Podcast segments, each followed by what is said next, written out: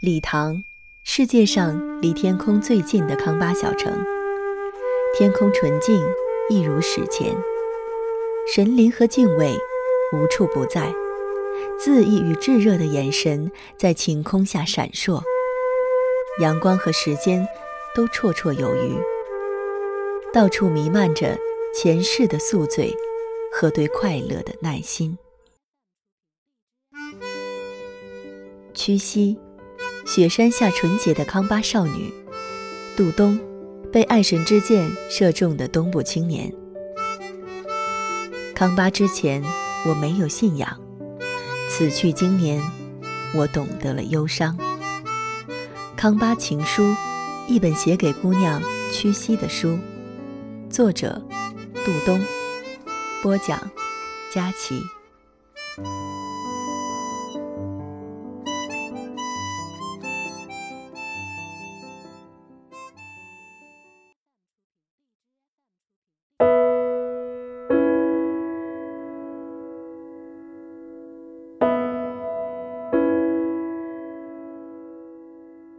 二零零七年八月二日，我赶到川藏线上最高的县城，海拔四千米的理塘。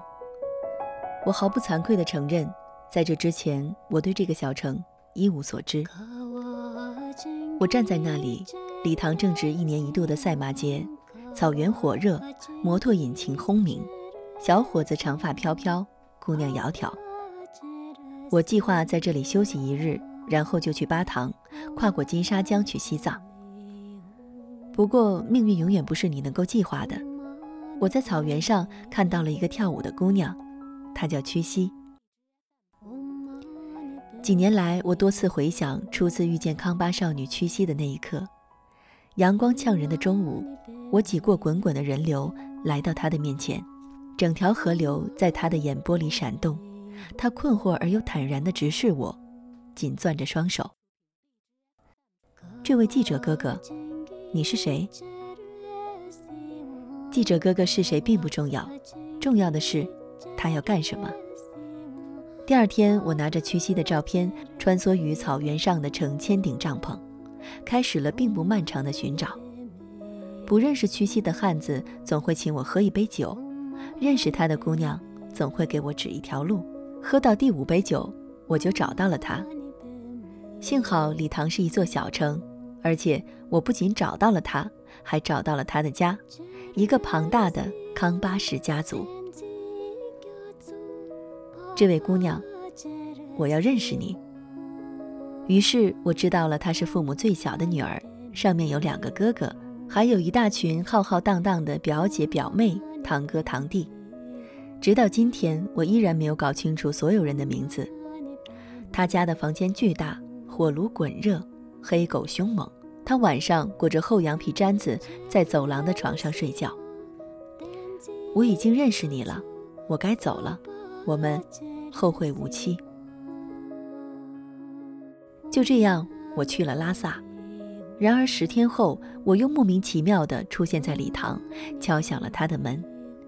屈膝姑娘大吃一惊，认清了我的居心，从此对我横眉冷对。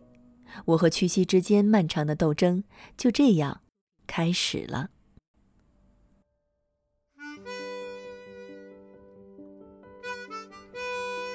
一次又一次，我拼命挤出可怜的假期，孤独地踏上三千公里的长路，从东部出发到理塘。最长的一次住了三个月，最短的一次只有两天。我为他做了许多痴情的蠢事。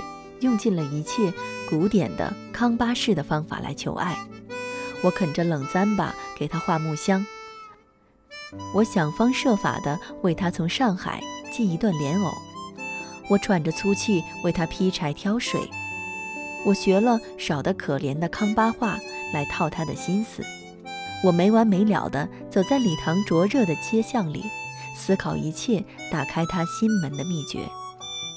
我在这本书里写的正是这些甜蜜而愚蠢的求爱故事。这是关于一个汉人在康巴单相思的碰壁记录，却又是一部温热的记录。他拒我于千里之外，却不让任何人嘲笑我。他紧闭双唇，转身而去，背后却又偷偷的为我伤心。她真的是康巴的女儿啊！我用尽所有的办法后，却发现她已经改变了我。我是梦想家，但这个梦做得如此悠长，竟然变成现实。好吧，我邀请你来倾听我和屈膝的故事，听一听礼堂的故事。或许有一天，你会来到这个普通的高原小城，和我一样沐浴在它紫色的阳光里。你或许还会在滚热的围墙边见到徘徊的我，或是见到屈膝。我想说，这个故事还没有结束。